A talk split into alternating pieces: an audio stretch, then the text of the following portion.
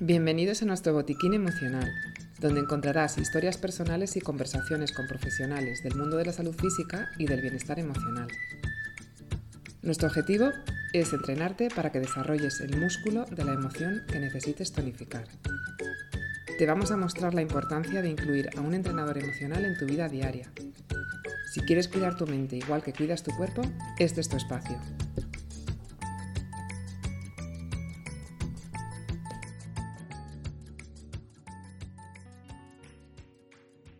Durante el primer trimestre del curso nos hemos dedicado a hacer un estudio haciendo entrevistas personales a pacientes con dolor crónico y al personal médico que los atiende.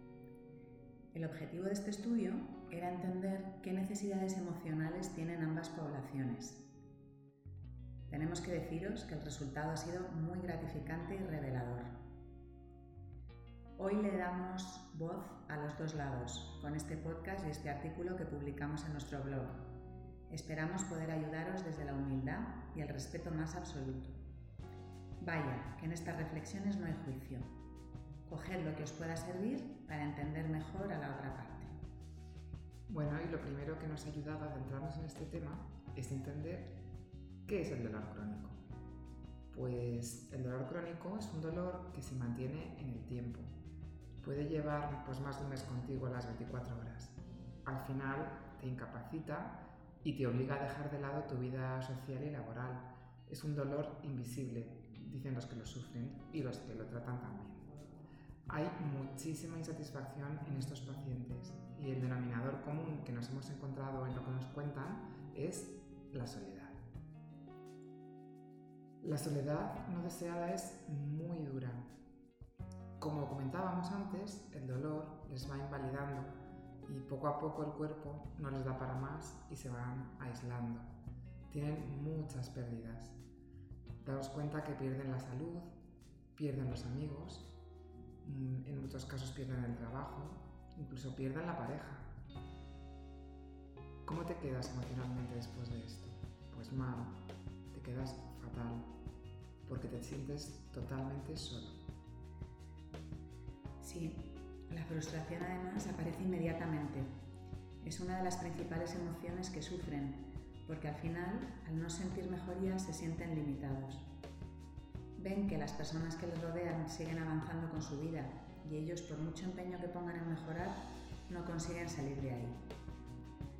Sienten decepción con ellos mismos, tristeza, rabia. Es un bucle de emociones. Por otro lado, el sentirse juzgados es otra constante según nos han ido contando todos. ¿Sabéis? el enfermo se da cuenta de todo. Nos ha impresionado mucho el relato, por ejemplo, de Marta, una chica de 27 años, que comentaba que era capaz de ver el buff en la cara del médico según se asoma por la puerta de la consulta. ¿Podéis entender esta actitud del médico? Pues con perspectiva, claro que se entiende, porque el médico es humano. A veces se nos olvida eso. Y él también se da cuenta de que lo que percibe como un marrón Luego es capaz de transformarlo en cuidado y compasión según empieza la consulta, porque detrás de ese marrón hay siempre una persona y una familia a los que ve con frecuencia y de los que suele conocer su historia. Sí, entre las personas entrevistadas, un médico rehabilitador nos comentaba que en determinadas patologías el médico es mucho más que un técnico sanitario. Y nos pidió que por favor diéramos visibilidad en este podcast a una enfermedad en concreto que es la fibromialgia. Parece ser que esta enfermedad es un cajón desastre que nadie se toma en serio, que nadie quiere atender. Nos decía que detrás de esta enfermedad hay una incredulidad importante. Parece ser que en general el médico no se cree al paciente con fibromialgia. Tira incluso la toalla antes de verle porque piensa que son unos exagerados. Comentaba, Vienen monas y arregladas y los dolores no cuadran con su aspecto. Comenta que estos pacientes tienen el umbral del dolor muy bajo y hay que hacerles caso porque el dolor es invisible. De hecho, pensándolo, yo tengo alguna persona cercana enferma de fibromialgia y la verdad es que me cuadra esta descripción. Pero me pregunto, ¿es que hay que ir hecho una piltrafa al médico para que cuadre tu aspecto exterior con lo que dices que te está pasando internamente? La verdad es que es duro escuchar a ambas partes. Pues sí, es muy duro. Y bueno, cambiando de tema, durante la entrevista les preguntamos también a los pacientes cómo se sienten cuando van al médico, antes, durante y después de la consulta. Pues coinciden en que antes de entrar tienen una sensación como de menos dolor. Es como un poco de esperanza, ¿no? Entonces, luego durante la consulta casi siempre se sienten acompañados. Y luego nos decían que después de la consulta se sienten mejor. La mayor parte concluye en que confían en los especialistas y en las técnicas. Y alguno comenta, me tiro a cualquier ayuda que me presten. O sea que sí, sí se puede mejorar la experiencia del paciente. Lo que nosotras escuchamos es que principalmente necesitan sentirse acompañados en su dolor. Cuando les preguntamos qué les dirían al personal médico que les atiende si pudieran, Casi todos les darían las gracias por su implicación. Algunos, sin embargo, les sugieren que muestren interés por ellos y que escuchen sin juzgarles. Y muchos que vean a las personas en su conjunto, no solo el dolor. Daros cuenta que los pacientes, valga la redundancia, se dan cuenta de todo. Volvemos a insistir de nuevo en esto para que penséis en la importancia del cuerpo y de lo no verbal. Es decir, en consulta se percatan de vuestras sonrisas, de vuestro tono de voz, de vuestra actitud. Y bueno, es que el paciente y el médico están muy quemados. Nadie dijo que esta relación que se crea entre vosotros fuera a ser fácil, ¿verdad? Los pacientes en general damos por hecho que la praxis del médico tiene que ser excelente, pero estas personas que atienden también cargan sus mochilas con problemas que nosotros desconocemos. Pedimos desde aquí humanizar un poco toda la situación. Sí, porque vamos a preguntarnos, ¿qué siente el cuidador? ¿Y el médico? ¿Qué siente la enfermera? ¿Y el fisioterapeuta? Lo primero es que todos los entrevistados dicen sentirse involucrados en el tratamiento y en la evolución de sus pacientes con dolor crónico y sus familiares. Mi prioridad es curar, nos decía un médico oncólogo con rotundidad y luego mejorar la calidad de vida del paciente en todo lo que esté a mi alcance. Nos dejamos mucha energía en que el paciente se sienta lo más cuidado posible. Entre las emociones que manifiestan sentir estos profesionales encontramos pues la compasión, la empatía, la pena, la tristeza por supuesto también, el agobio, el hastío, injusticia, mucha injusticia, pereza.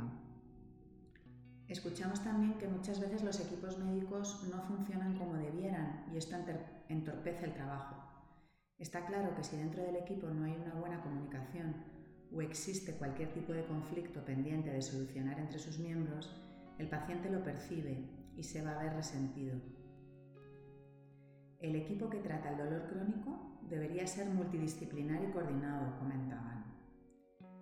También dicen sentir rabia contra el sistema. La gestión de las agendas es difícil pues están sobrecargadas y por tanto esta gestión del tiempo es complicada, nos decía una enfermera. Nos comentan que entre paciente y paciente no tienen respiro y el tiempo en consulta es limitado. Se dan cuenta de que es fundamental darles tiempo de calidad.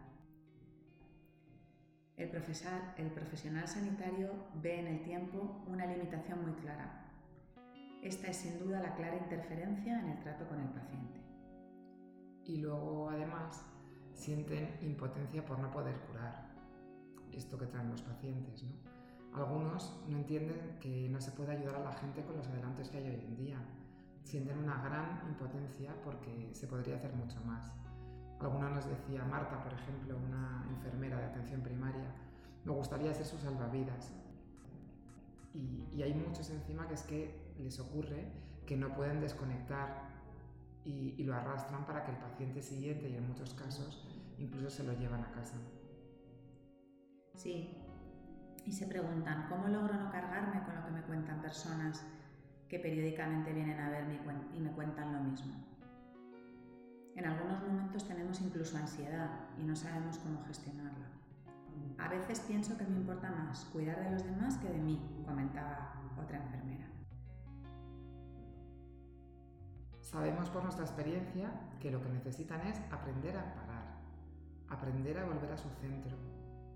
Al fin y al cabo, pues cuidar su salud emocional. Un dato muy interesante que nos hacía llegar otro médico rehabilitador es que cada vez se reciben más síndromes conversivos, es decir, más problemas neurológicos incapacitantes de origen psiquiátrico. El cerebro le dice al cuerpo, me quedo en una silla de ruedas porque paso de aguantar a mi marido alcohólico o a mi hijo drogadicto. Fíjate, el estrés emocional puede desencadenar muchos tipos de enfermedades y por eso esta médico cree que es importante preguntarle al paciente desde el principio acerca de cómo es el sistema con el que se relaciona, es decir, cómo es el trato con su familia. Y hablando de familias, antes de cerrar el programa de hoy, queremos poner sobre la mesa una pieza importante para acabar adecuadamente este puzzle que reclaman tanto el paciente como el personal médico, que es el cuidador principal debería acudir también a consulta porque muchas veces el paciente viene solo. Lo que quieren poner de relieve ambas partes es que la salud emocional del cuidador es importante.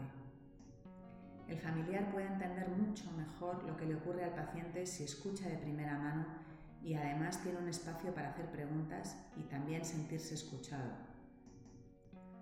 La actitud de este cuidador principal va a tener un impacto importante persona que cuida.